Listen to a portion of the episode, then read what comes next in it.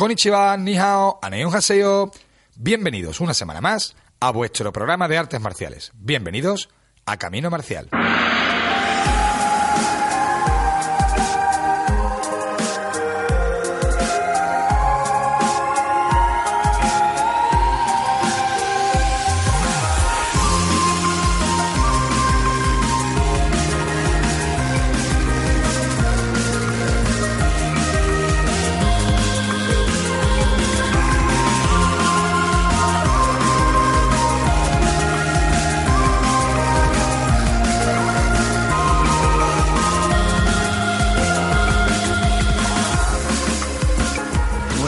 Bueno, pues ya ha pasado la, la resaca de San Valentín, ¿no? Como se suele decir. Y aquí estamos un martes más.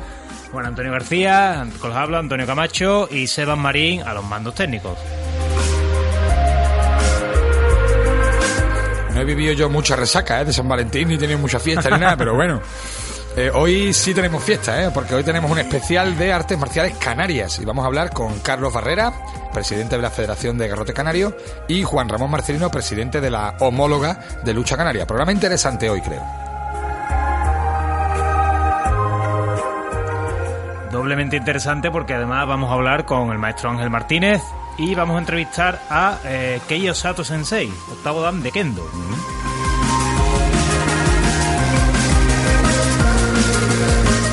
Y en tertulia y en redes sociales nos preguntamos y os preguntamos a vosotros, eh, a partir de una pregunta que hacía el karateca Juan Beltrán en redes sociales también, eh, ¿qué es vivir como un artista marcial? ¿Y qué diferencia al que practica artes marciales y al que vive como un artista marcial? La escuela Bután Sevilla patrocina Camino Marcial.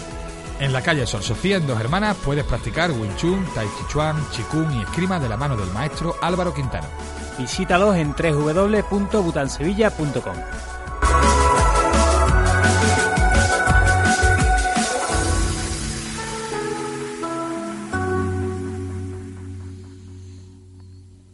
Bueno, ya sabéis que como todos los martes estamos en 96.8 de la FM a las 10 de la noche y los miércoles a la 1 en redifusión. También en internet, en nuestra página web, www.caminomarcialblog.wordpress.com y eh, la, la web de Real Betis Balompié, www.realbetisbalompié.es. Fin de semana cargadito que hemos tenido en lo personal, ¿eh? entre unas cosas y otras. Y cargadito también viene el próximo fin de semana, os lo contamos en nuestro noticiero.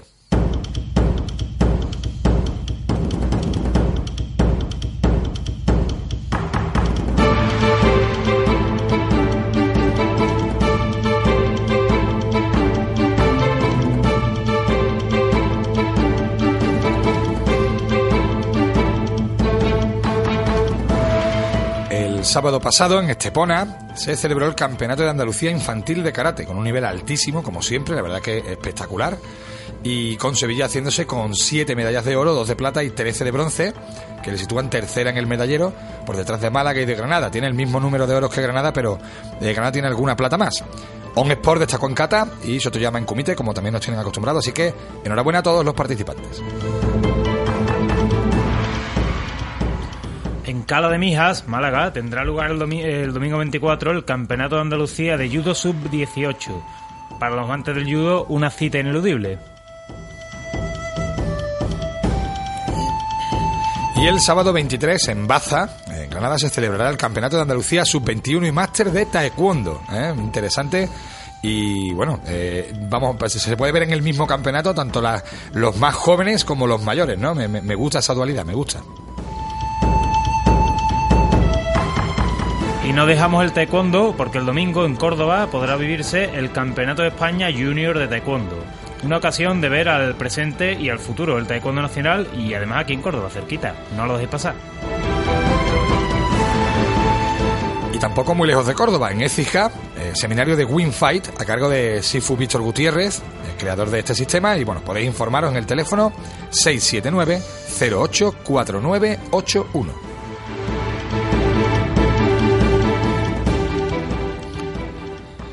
Y esta mañana he estado hablando con José Manuel porque creo que se va a pasar por, por Malalo y tenía cositas que recoger. Y le he hecho un pan del caquito de, de, de cositas que tenía pendiente. Pues mira, si lo llego a saber también lo hago yo. Yo tengo que ir esta semana y, y, vamos, me- me- prefiero ir. La verdad es que prefiero ir porque la atención que, que nos dan Aitana y Adriano, merece la pena estar allí echar ratito, la verdad. Por si alguien quiere pasarse por allí también, estamos hablando de Deportes Maral, que es la tienda referencia de artes marciales en Sevilla y que está en la calle Santa María Masera, León Nervión. Correcto. O si no, si no podéis ir, eh, www.deportesmaral.com. Allí tenéis toda la información. Yo, como dice Antonio, os recomendamos que os paséis, ¿eh? porque a nosotros siempre lo hemos dicho y siempre lo decimos, ¿eh? nos, nos, nos dispensan un trato estupendo y nos consta que al resto de profesores y al resto de personas que pasan por allí también. Así que nosotros estamos encantados, seguro que el que vaya va a estar encantado también. Y bueno, vamos a meternos con, con nuestro invitado de, de, hoy, nuestro primer invitado. Ya hemos dicho que vamos a hablar, por un lado, con el presidente de la Federación de, de Garrote Canario, de Palo Canario.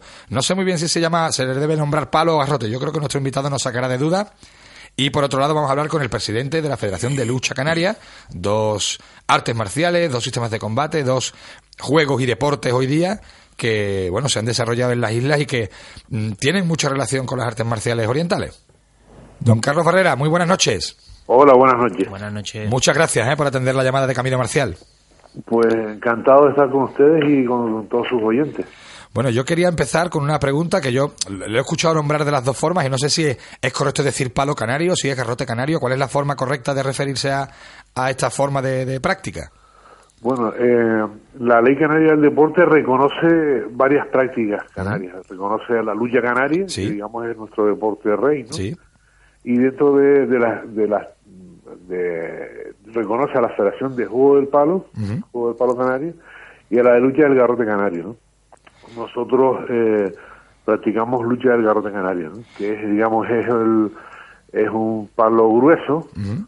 de, como si fuera eh, la porra de un guardia o, o, vamos, como dicen los viejos nuestros, que llene un, que llene la mano. Uh -huh y viene a ser del tamaño de la persona un poco mayor, ¿no? Hay, hay de, la, de este mismo instrumento hay otra modalidad canaria que se llama el salto del pastor, Ajá. porque el origen de, de, la lucha del garrote es muy antiguo, ¿no? Desde los, nuestros antepasados, de, de, la, de los guanches, Ajá. que usaban el garrote para desplazarse por los riscos, por los barrancos, y esa misma herramienta de desplazamiento, pues después fue usada como arma, ¿no? Se desarrolló como arma, ¿no? Entonces lo nuestro es una lucha y el juego del palo que es una es una vara eh, es como más una habilidad y es un o sea la misma palabra lo dice más un juego. Uh -huh. y, y vamos no hay, hay, es un es una es una práctica lúdica no lo nuestro es una práctica marcial Ajá. Bueno, yo le voy a preguntar por las, las, dos modalidades. Ya, una de las diferencias que ya nos ha mencionado es la, la, el propio el propio instrumento, ¿no? El, el, palo o el garrote, que entiendo que el palo es más, más delgado, más fino, incluso a lo mejor más flexible, ¿no? Y el garrote es más, más grueso, ¿no? Y más pesado, ¿no? Exactamente. Aparte después la técnica, ¿no? Eso, claro. Eso, eso el, determina el, cómo se trabaja después, ¿no? Claro, el palo se lo usan, se usa por un extremo. Uh -huh. eh, y en el garrote se coge por el centro, ¿no? Entonces eh, el, el, palo se trabaja una distancia media y nosotros trabajamos en tres distancias, ¿no? En distancia larga, en distancia media y en distancia corta también, porque nosotros, el, la lucha canaria y la lucha del garrote, al ser, al tener un origen común, uh -huh. pues todas las mañas de lucha canaria, de, de técnicas de derribo con, con, las piernas, se aplican en el, con la lucha del garrote, ¿no? Uh -huh. no Entonces, no, el, sí. Sí, sí, sí. Eh, el, digamos el, el, lo que lo que lo que llama la atención es eso ¿no? que, o sea nosotros vamos a como decían los viejos si podías acabar la pelea de un garrotazo no tenías que dar dos ¿no? está claro está claro eh, ¿cuál es? nos ha hablado de, de, de, la lucha del pastor y no sé cuál es exactamente o dónde se sitúa exactamente el origen de, de la lucha de con el garrote bien precisamente los conflictos entre entre la población guanche Uh -huh. eh, entre por, por control de pastos y robo de ganado, pues con la herramienta que tenían de trabajo, pues era una sociedad pastoril, pues luchaban ¿no? con, con esos garrotes. Y después ya los guerreros y, y la guerrera se desarrollan garrotes específicos para la guerra, ¿no? Uh -huh. con, con, las puntas afiladas, con piedras en los extremos o partes más gruesas. Uh -huh. ¿eh? Y después ya cuando empiezan a ir los piratas y los conquistadores, pues ya esas, esas armas se hierran, ¿no? Se hierran, se ponen puntas de, de, hierro y demás, y ya, y ya, pues claro, ya es un arma mucho más temible, ¿no? O sea, que se, se utilizaba esto, tanto en conflictos civiles, digamos, como en, como en conflictos, vamos a llamarlos militares, ¿no? En, en, batallas, ¿no?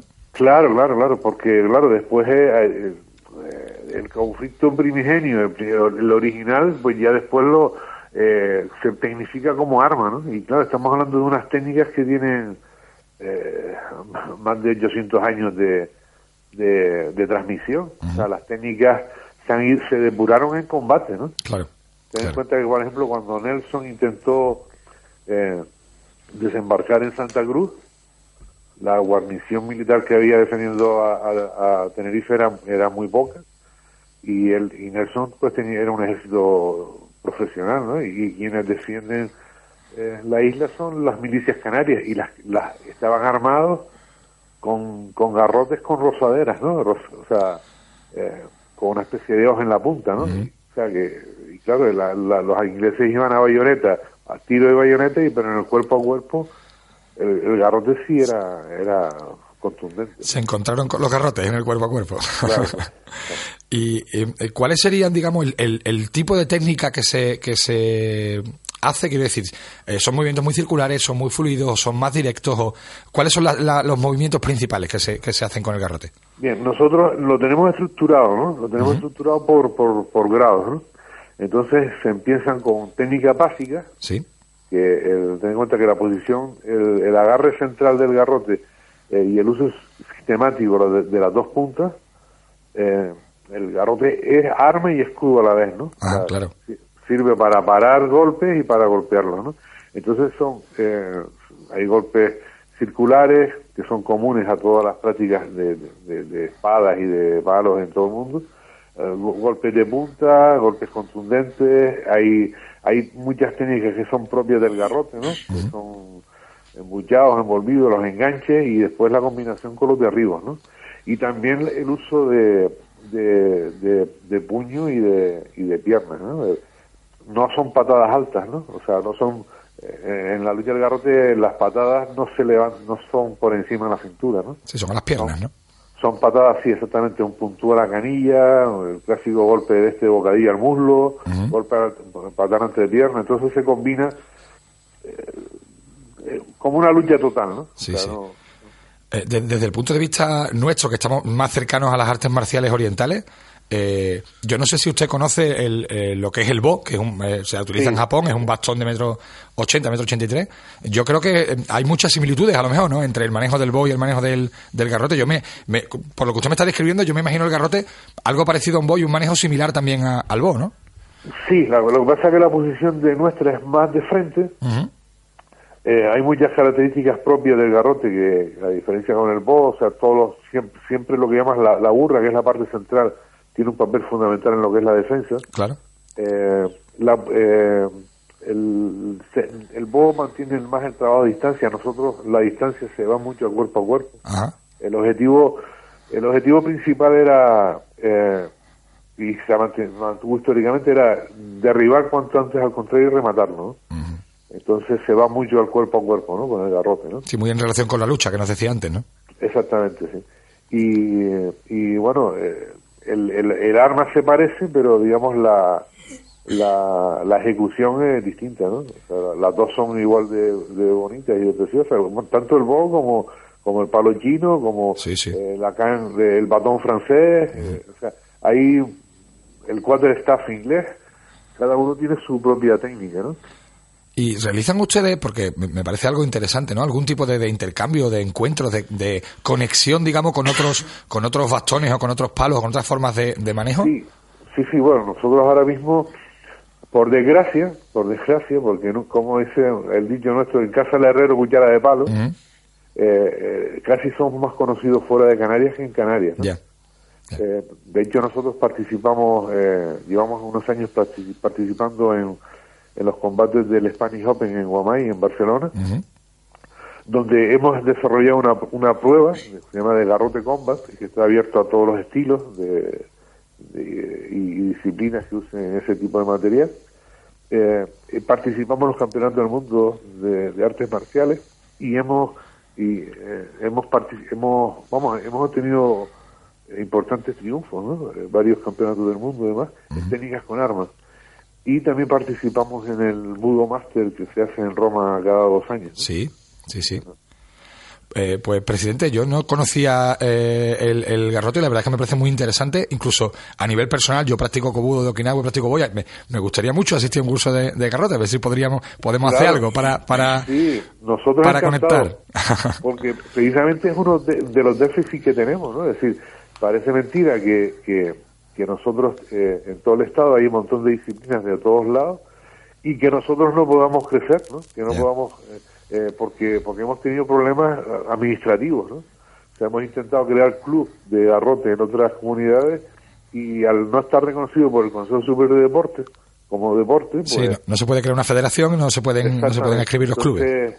Eh, bueno, tenemos la lucha esa, estamos eh, apoyando, pues primero para que el Consejo Superior de Deporte, de Deporte reconozca la lucha canaria uh -huh. con todo con, con todas las garantías de una federación española a nivel nacional, claro. Y, y, exactamente, y nosotros pues iríamos ahí como de disciplina asociada, ¿no? Como deporte asociado. Porque, hombre, nosotros somos pequeñitos, ¿no? No somos una gran federación. ¿no? Bueno, pero lo importante no no debería ser la, la cantidad, sino la, la calidad, ¿eh? que creo, creo que es un bien interesante, ¿no? El garrote canario, para cuidarlo, ¿no? Y para, para eh, hacerlo florecer en la medida de lo posible, ¿no? Sí, bueno, aparte nosotros tenemos otras especialidades, ¿no? Uh -huh.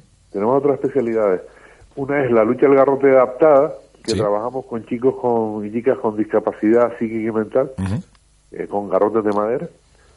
Eh, tenemos también lo que, el tolete canario, que es otra modalidad, uh -huh. que, que, es eh, el, el, tamaño de una porra. Sí.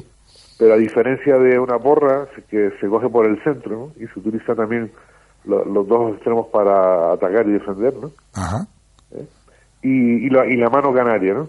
La mano canaria que son aplicaciones de defensa personal, sin armas, pero pero aplicadas a la defensa personal. O sea, primero tra tra trabajamos las armas y después eh, las mismas técnicas se desarrollan sin armas. Uh -huh. Eso eh, es muy propio eso del sudeste asiático. No, sé, no, creo que no tendrá nada que ver en este caso con las Canarias, pero eh, hay muchos sitios en los que realmente primero se empieza a trabajar con armas, como, como usted dice, y luego se trabaja la mano vacía, que generalmente se suele hacer al revés, ¿no?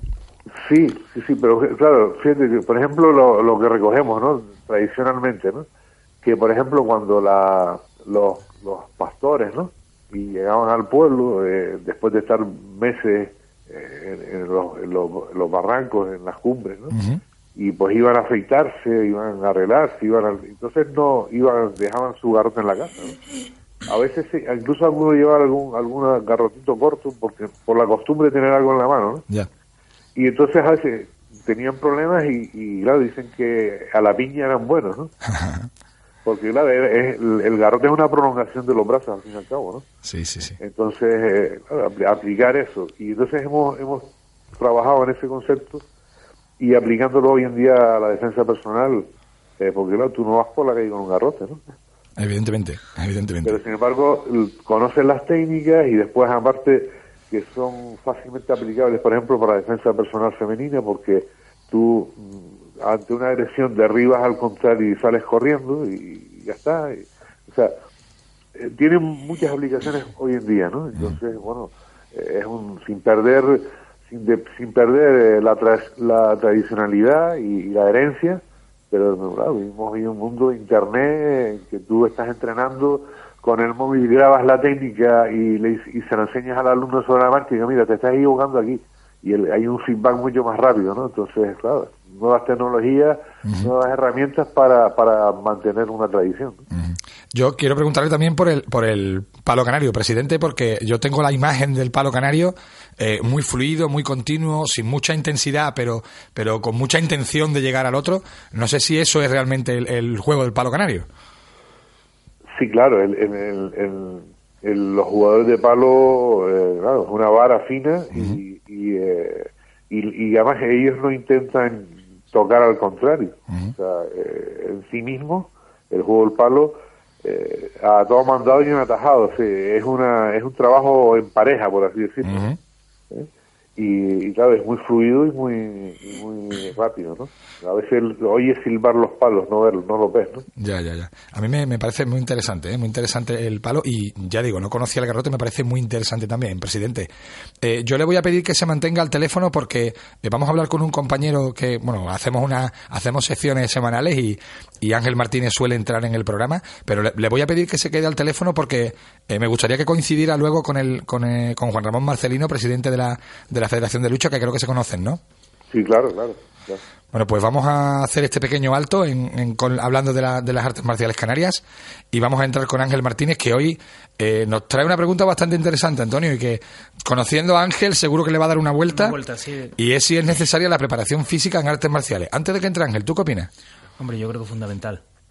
Bien, yo también creo que es necesaria la preparación física, pero intuyo que Ángel va a ir por otro camino, seguramente. Vamos a entrar con la sección de Ángel Martínez.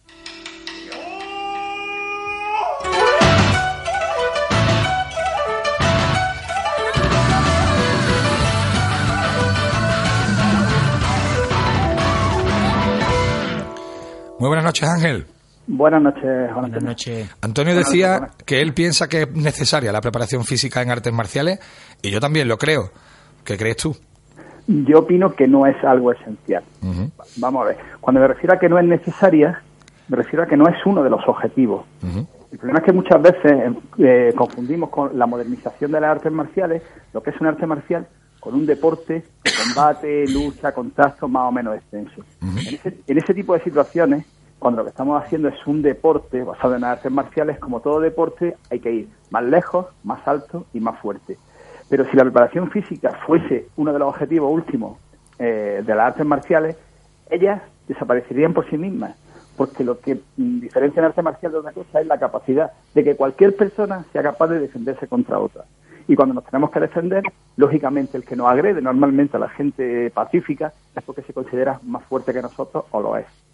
Entonces, como deporte, cuando yo tengo que pelear con una persona en un ring, en un octógono, lógicamente, como no puedo acabar con, el, con la vida del individuo, intentando demostrar que soy el, gorila de espalda plateada, más alto, más fuerte. El macho alfa. Y claro, y te, someto sin matarte. En el momento que no estamos jugando la vida, lo importante es no perder, como decía Finacoche. Sí. Puedo tomar dos opciones, o huir o acabar con el contrario. O imagináis un combate de valetudo lo que podría durar si directamente eh, le metiesen un quintequi al tío, estaría fuera. Si le metiese el dedo en el ojo, estaría fuera. Pero para hacer todo eso necesito preparación física. Hombre, yo pienso que necesita un soporte físico, claro que sí. Ya, cosa distinta es que como el, arte que yo eh, practico, lo practico con el cuerpo, mi cuerpo se acondiciona eh, por el ejercicio. Por ahí, por ahí pensaba yo, que iba, maestro. Yo iba por ahí también, lo, iba o sea, yo lo veo como una herramienta más que como, como dice el maestro, no es un objetivo en sí. A, lo mejor lo que nos hace falta es una preparación física o un acondicionamiento físico más allá de la propia práctica, ¿no? Claro. Efectivamente. Entonces, cuando incluso alguien me puede decir, bueno, pero se hace joyo hundo, ¿eh? se hace hundo para, para fortalecer, pero fijaros, ¿Qué es lo que se fortalece realmente?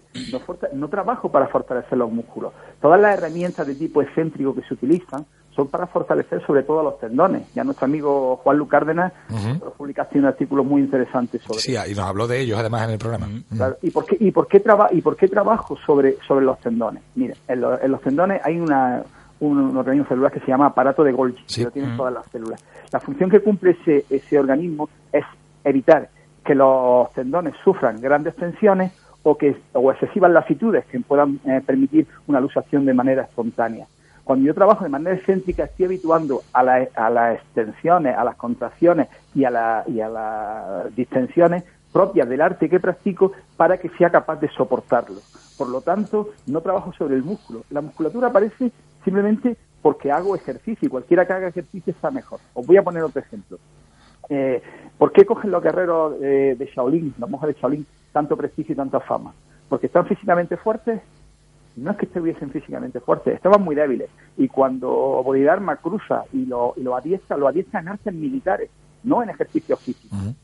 ¿Y por qué se vuelven famosos? Porque cuando ellos salen por esos campos, hay una gran hambruna en China. Ellos tenían eh, una preparación técnica por poquito por encima de la media, comían un poquito mejor y se convierten en grandes guerreros porque con todos los que tenían que enfrentar eran gente que estaba malnutrida y mal comida.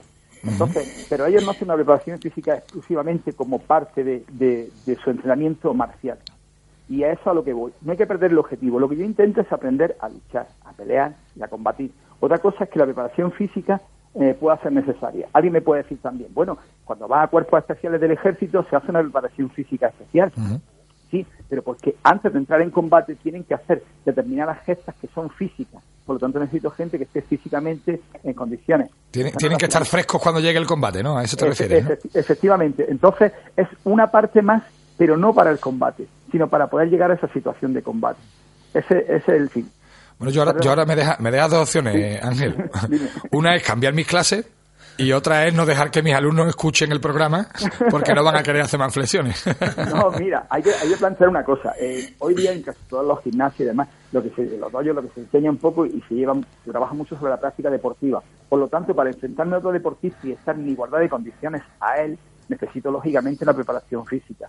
Pero si hablo de artes marciales, estricto senso, lo único que tengo que aprender es a tener los fundamentos básicos para ser capaz de defenderme, habilidades, técnicas, y esas habilidades y técnicas con la progresión va a hacer que mi musculatura y que todo mi ser mejore. Vea maestros antiguos, que, eh, mayores, que están muy bien físicamente y no trabajan acondicionamiento físico. Voy a poner dos ejemplos para, para terminar y yo si quiero alguna pregunta.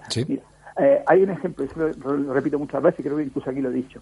A Van der Holyfield, o sea, en una entrevista, eh, le dice, bueno, ¿y qué hace usted maestro para tener esas abdominales? ¿Por qué es que está tan fuerte? ¿Cuántos abdominales hace al día? Y dice, ¿abdominales? Yo no hago ninguno. ¿Cómo? No, no, yo no hago ninguno. Yo no me bajo al suelo a hacer abdominales. El abdomen se trabaja por el hecho de estar trabajando el resto del cuerpo. Y ahora una anécdota que me ocurrió con, con el maestro Murakami de, de SKI. Sí. intentó describir la diferencia entre deporte y budo y hizo lo siguiente se puso en una raya, pidió a un alumno que se pusiese al lado de él y le dijo a otro, cuenta hasta tres y vamos a hacer una carrera hasta la línea de final de, del pabellón. Ya me imagino el final. Uno, dos, tres, salieron corriendo y dice, esto es deporte. Dice, ahora vamos a hacerlo otra vez. Uno, dos, y salió corriendo en la dos y dijo, esto es budo. Claro. claro. Pues Ángel, muchas gracias. Eh, ah, bueno, has dicho que ibas a dejar una pregunta, ¿no? Eh, la, la pregunta eh, que, que, os planteaba eso, si realmente necesitáis para, para poderos defender el hecho de tener que trabajar solamente físico. ¿Cuánto tiempo perdéis en físico que no sois capaces de aplicar al trabajo técnico?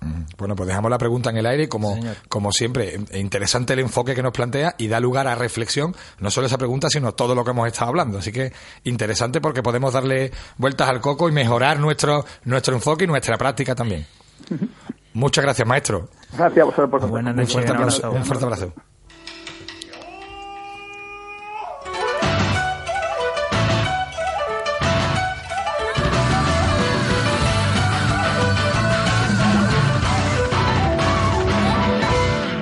Mí me ha venido a la cabeza cuando he escuchado al maestro cuando ha dicho no es necesario estar físicamente fuerte para meterle un dedo en el ojo a otro o para, acabar con el adversario.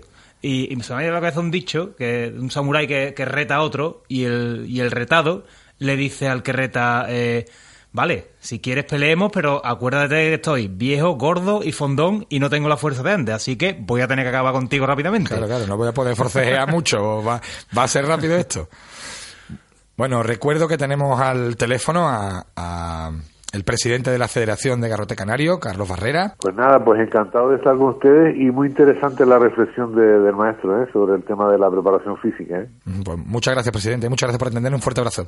Saludos. Bueno, hasta Bueno, llevamos un rato, tengo que decir que llevamos un rato intentando contactar con Juan Ramón Marcelino, presidente de la Federación de Lucha Canaria, que ayer, bueno, nos instaba a que no había ningún problema hoy, salvo que salía de un, llegaba de un vuelo y que, bueno, nos dijo que a partir de qué hora iba a estar disponible. Lo mismo ha habido algún problema con el vuelo porque el teléfono aparece apagado, así que seguramente habrá habido algún retraso, habrá algún problema y creo que no vamos a poder hablar con él hoy. Lo dejamos para otro programa. Y vamos a hablar con él, de, y vamos a hablar con él de lucha canaria, que al final es un, una forma de lucha que, mm, con sus reglas, con sus normas, bueno, se trata de derribar al adversario, de sacarlo de una zona de, de competición eh, pero es un tipo de lucha que se da en muchas culturas y en muchos en muchos lugares, ¿no? bueno, en el norte de España, la lucha, en la lucha leonesa, la lucha cántabra, eh, incluso en los diferentes países africanos, hasta la lucha senegalesa, hay diferentes modalidades. Eh, se puede asociar incluso al sumo japonés, incluso al judo. O sea, las formas de lucha que en un momento serían, vamos a decir, tribales, ¿no? Y que con el tiempo se han convertido en un deporte y en parte de la cultura al final, ¿no? Porque es un, creo que la lucha canaria es un valor cultural canario, ¿no? Curiosamente en, una, eh, eh, en, los sitios donde son islas o donde son sitios apartaditos y demás, eh, suelen proliferar, o por lo menos creo yo que suelen proliferar eh, más este tipo de, luchas autóctonas, ¿no? De sistemas autóctonos. Sí, seguramente es porque hay cierto, no sé si decía aislamiento, pero bueno, sí, puede ser, ¿no? Cierto aislamiento, menor contacto con, con lo de alrededor, entonces se fusiona menos con lo otro y además también se trata de cuidar, se, hace un esfuerzo mayor, ¿no? Por cuidar lo propio. La cultura, claro. Eso es, entonces yo, yo creo que va, va por ahí. Eh, yo no sé, yo estoy seguro de que los, los practicantes de lucha canaria eh, están centrados, por supuesto, en esa, en esa disciplina con sus normas y con su deporte, pero que aprovecharían, yo no sé si lo hacen, pero aprovecharían mucho eh, la práctica de judo, la práctica de jiu-jitsu, la práctica de grappling. Eh, nos vamos a quedar con las ganas de preguntarle al presidente si hay un intercambio en ese sentido. Y al contrario, creo que los artistas marciales, igual que decíamos antes que con el garrote canario, eh, a mí me recuerda muchísimo al boy, además nos hablaba de utilizar la parte media del, del bastón. Y creo que con las diferencias técnicas evidentes que ya nos lo ha explicado el, el presidente, pero me recordaba mucho al Bo, el, garrote, y el palo canario me recuerda mucho al yo, porque hay mucho deslizamiento, mucho cambio de mano, eh, mucha fluidez, que al final el yo tiene ese manejo. Estoy seguro de que los practicantes de artes marciales se enriquecerían entrando en contacto con la lucha canaria. Seguro que, yo no sé si a nivel organizado o no, pero seguro, seguro que a nivel personal, el que esté, el que le guste la lucha canaria, el palo canario y eso, mm, busca y, se aprovecha del intercambio también con otras artes marciales, que seguramente también hay en Canarias. Entonces yo, a nivel personal, seguro. Me sí, el cuello y digo que sí, que seguro. Además está muy desarrollado. ¿eh? Igual que nos decía antes el, presidente de la Federación de Garrote, que el garrote está un poco eh, desconocido, un poco ahí medio escondido. Eh, la lucha canaria sí que está muy desarrollada en las islas, hay muchas competiciones, hay muchos deportistas que se preparan, incluso son conocidos a veces en la, en la, en la sociedad. Mm. Así que, bueno, está bien, ¿no? Que, que se cuiden las artes marciales. Yo no sé si llamar arte marcial a la lucha canaria o deporte, pero seguro que su origen es marcial, sin lugar a dudas. Y está bien que se cuiden las artes marciales autóctonas, como tú decías, que es importante que no se pierdan, ¿no? A veces cuidamos mucho más lo que está a miles de kilómetros, ¿no? Que lo que tenemos al lado, ¿no? Aquí, ¿no? Como tú has dicho, es, es parte de la cultura, o por lo menos debe ser parte de la cultura. Bueno, pues una lástima, ¿eh? No poder hablar con Juan Ramón Marcelino. Seguro que lo podremos hacer en el futuro. Y con quien sí hemos podido hablar es, bueno, nos va a contar Antonio en qué consiste esta segunda sección de hoy, que es una entrevista.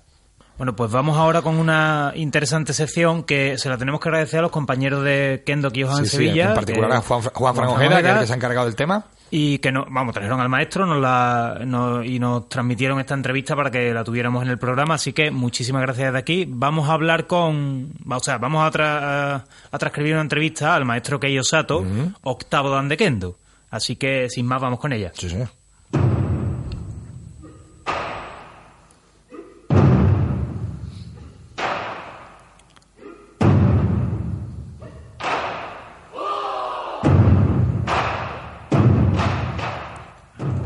La primera pregunta. ¿Qué es el kendo? Esto es lo que respondía el maestro. El kendo es atacar o golpear a otra persona, pero tratando de que a través de esa persona mi personalidad crezca.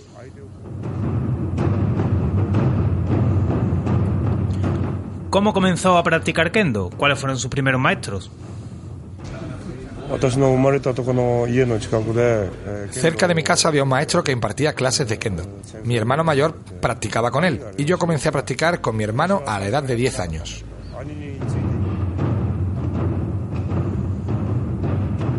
También, y antes lo comentaba Ángel Martínez a modo premonitorio, le, le trasladábamos la pregunta al maestro de que, qué diferencia hay entre budo y la práctica de un deporte. No sé si hizo una carrera el maestro, ¿eh? vamos, vamos a verlo. vamos a verlo. Es una pregunta muy difícil. En el budo da igual ganar o perder. Ser más rápido o ser más lento no tiene importancia. Lo importante, es, lo importante es cómo puedo crecer como persona. Eso hay que confirmarlo en cada momento y practicarlo. Eso es budo. ¿Es más importante la técnica, el espíritu o la mente? La técnica es importante. Sin técnica no se puede practicar. Pero hay algo más importante. Por ejemplo, en Kendo se golpea y ataca a otra persona, pero se tiene mucho respeto por esa persona. A través de practicar con otro, puedo aprender muchas cosas y crecer como persona y fortalecer mi espíritu. Esto es lo más importante.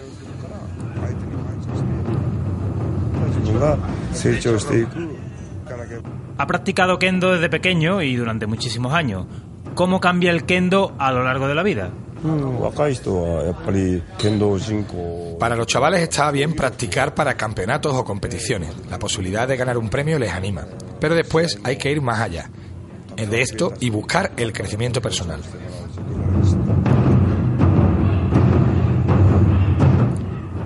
Y por último, ¿qué queda de las escuelas antiguas de Kenjutsu en el Kendo actual? Aunque técnicamente se parecen, son diferentes. No he practicado específicamente Kenjutsu, pero sí conozco su filosofía y algunos libros, y eso sí perdura.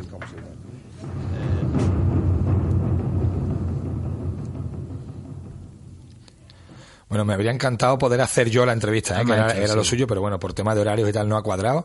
Y le volvemos a agradecer a Juan Fran su, su, colaboración y su ayuda. Y interesante, ¿eh? ¿eh? vamos a hablar, bueno, cuando se habla de budo siempre se habla de desarrollo personal y el maestro Sato lo tiene muy, muy presente, ¿no? Lo ha dejado muy claro en la entrevista, ¿no?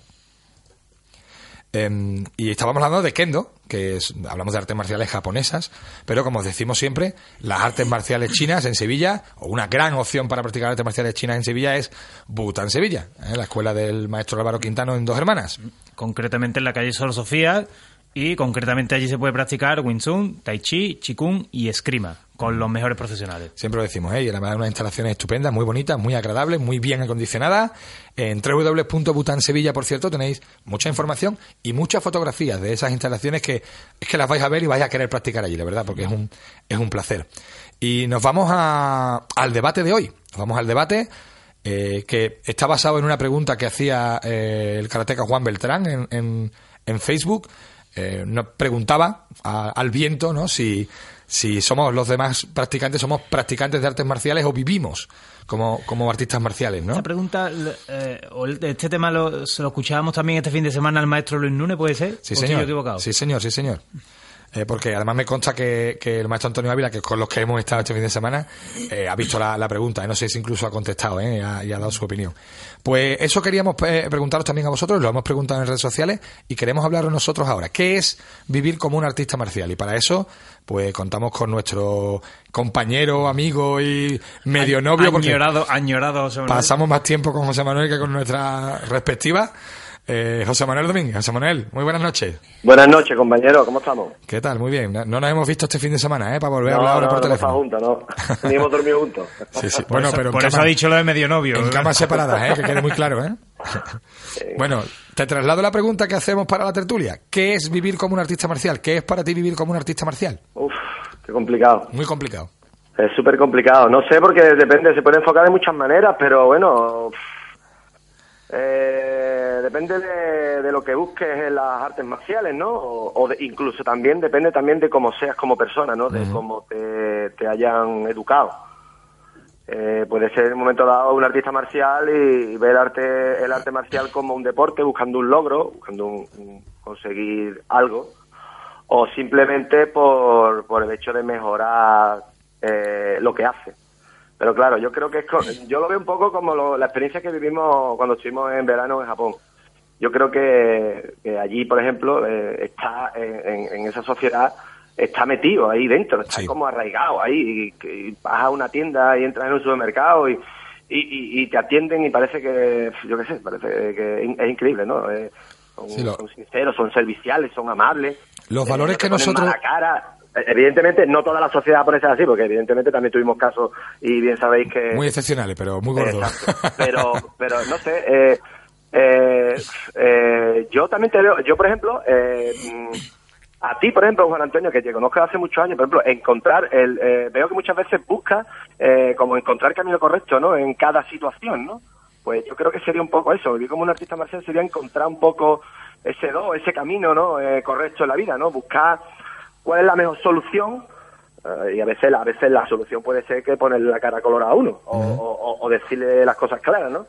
Eh, yo creo que por ahí pueden ir los tiros, ¿no? Ser sincero también con nosotros mismos y, con los demás, ¿no? no sé, mm, en esta sociedad que tenemos occidental, eh, ser hipócrita, ¿no? O ser eh, decir que, que, eres verdaderamente humilde, pero realmente eh, la humildad la, tienes escondida. No solo la occidental, ¿eh? se ve el ego y se ven otra serie de cosas, ¿no?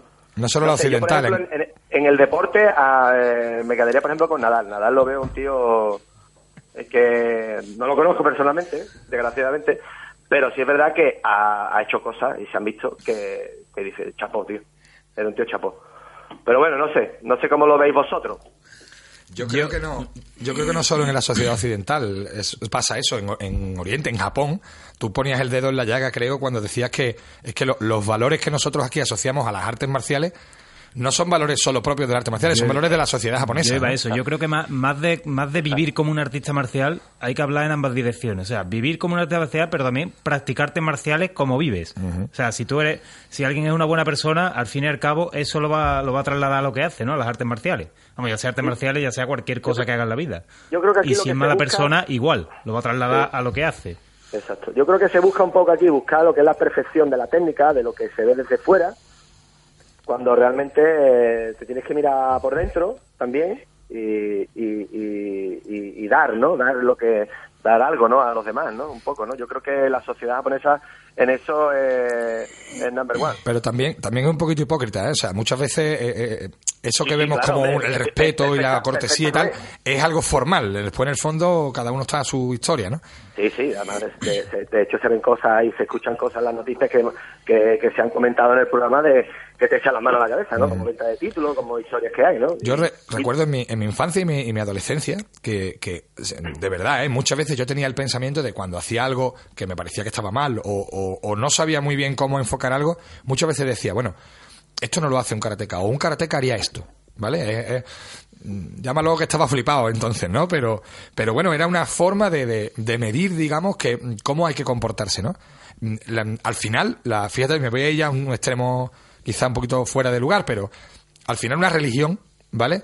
Te marca unas pautas morales y unos valores con los que vivir tu vida, ¿no? Pues las artes marciales, en cierto modo, también te marcan unas pautas de, de comportamiento, ¿no? si, tú eres buena, si tú eres una buena persona y eres religioso, al fin y al cabo, tus valores como buena persona son los con los que vas a vivir. Es que si tú eres religioso y eres un no voy a decir la palabra, ¿vale? Pero si eres mala persona, ¿vale? Al fin y al cabo, por muy religioso que sea, vas a hacer lo que hace mucha gente que se esconde detrás de una toga o una sotana Ese es el tema, ¿no? y hace barbaridades. Muchas veces se habla de humildad, de respeto, de cortesía, pero se habla nada más. Después el, comportamiento que tenemos está mm, revestido de eso, pero el fondo no es así, ¿no? Al final... Eh, se trata de, como decía el maestro Sato de, Kendo, de, crecer como persona, de desarrollarse como persona. Esto, eh, que aquí diríamos, ser buena gente, ¿no? Pues al final, eh, las artes marciales deberían servirnos para ser buena gente, ¿no? y ser buenas, mejores personas, ¿no? Y, a veces, a veces ser buena gente puede perjudicarte, porque no se pasa eso. sí, muchas, muchas veces me temo.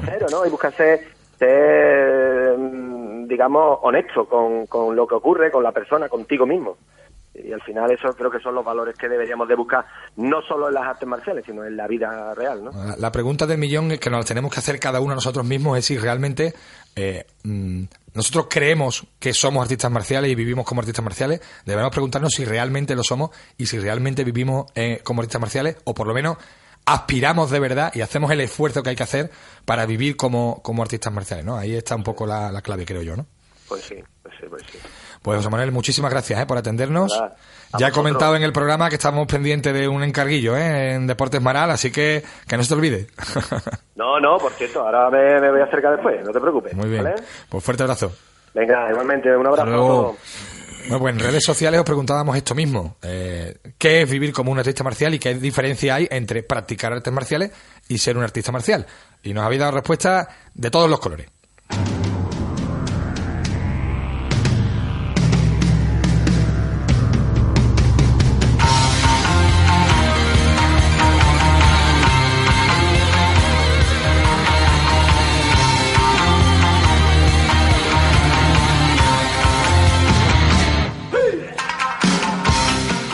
García Andrés nos dice que depende de si vas al dojo o al gimnasio, de si cada movimiento tiene un significado profundo o solo una faceta deportiva.